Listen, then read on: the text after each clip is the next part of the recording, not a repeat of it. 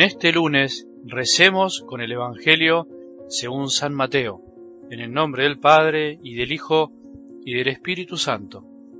Mientras Jesús les estaba diciendo estas cosas, se presentó un alto jefe y postrándose ante él le dijo, Señor, mi hija acaba de morir, pero ven a imponerle tu mano y vivirá. Jesús se levantó y lo siguió con sus discípulos. Entonces se le acercó por detrás una mujer que padecía de hemorragias desde hacía doce años, y le tocó los flecos de su manto pensando, con solo tocar su manto, quedaré curada. Jesús se dio vuelta y al verla le dijo, Ten confianza, hija, tu fe te ha salvado. Y desde ese instante la mujer quedó curada. Al llegar a la casa del jefe, Jesús vio a los que tocaban música fúnebre y a la gente que gritaba, y dijo, Retírense, la niña no está muerta, sino que duerme. Y se reían de él. Cuando hicieron salir a la gente, él entró, la tomó de la mano, y ella se levantó. Y esta noticia se divulgó por aquella región. Palabra del Señor.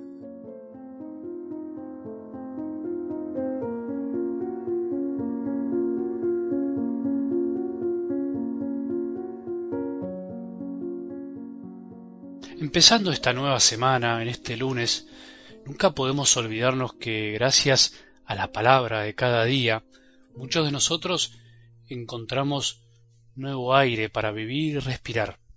La palabra de Dios es como el aire de los pulmones, es la que oxigena la sangre que corre por nuestras venas para que tengamos vida, vida espiritual en abundancia. Aunque a veces no la escuchemos con la atención que se merece, aunque muchas veces pensemos que no nos produce nada, ella siempre está ahí para darnos aire, para inflamarnos el corazón. Por eso no empieces, no empecemos este lunes sin escuchar, no empecemos este lunes pensando que siempre es lo mismo. No empieces con el ánimo por el piso, levántate, confía en que siempre te puede decir algo nuevo si le dedicas tiempo, si le pones el corazón. A mí me sorprende día a día el descubrir cosas nuevas que Dios me dice por medio de su palabra y por eso no hay nada peor que acostumbrarse a escuchar. El acostumbramiento nos hace mal, nos hace escuchar sin corazón.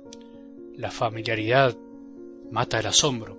Muchos de los que escuchan día a día estos evangelios me cuentan que los escuchan muchas veces, incluso si lo sienten necesario, cuanto más tiempo le dedican, más bien les hace. Cuando tenga más tiempo también es bueno que lo hagas. Yo mismo hay días que me escucho a mí mismo para escuchar mejor. Es necesario.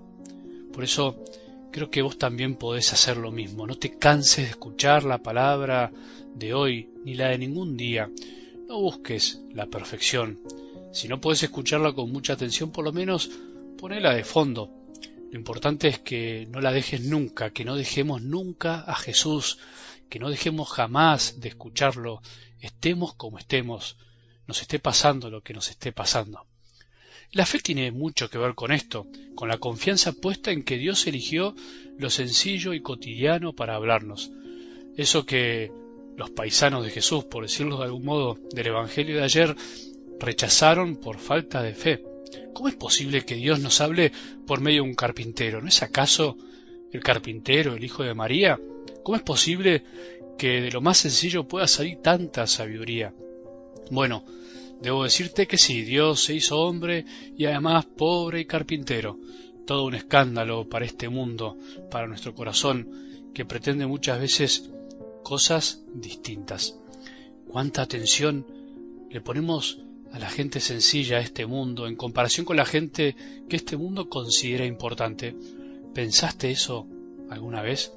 No nos compliquemos la vida, no le compliquemos la vida a nuestro buen Dios, que justamente vino a hacernosla más sencilla. Seguiremos con este tema durante esta semana. Algo del Evangelio de hoy es para disfrutar.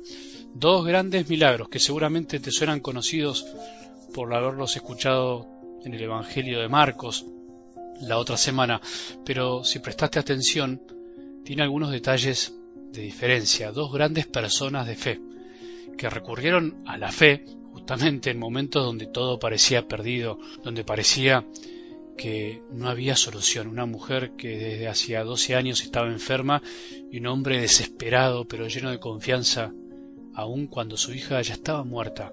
Solo una mujer paciente y perseverante puede seguir intentando curarse después de 12 años de enfermedad. Solo un hombre paciente y perseverante y lleno de amor puede recuperar a su hija una vez que la vio muerta en sus brazos. En definitiva, solo el amor puede resucitar, solo el amor puede buscar a pesar de que todo parece que está muerto. ¿Vos harías eso? Solo un padre o una madre pueden intentar que su hija reviva aún estando muerta. Solo el amor puede hacer revivir, como decía, las cosas del corazón. Qué maravilla, qué ejemplo y ánimo para muchos de nosotros que no sufrimos a veces ni pasamos por una ínfima parte de dolor de la de estas personas de hoy, de tantas personas en este mundo que sufren mucho más. Señor, dame por lo menos una pizca de ese amor. Sé, porque me han contado que muchos grupos de enfermos escuchan los audios, sé que hay personas que están sufriendo día a día, escuchan estos audios con el Evangelio de cada día. Seguro que son mujeres y hombres llenos de fe, de amor y de paciencia.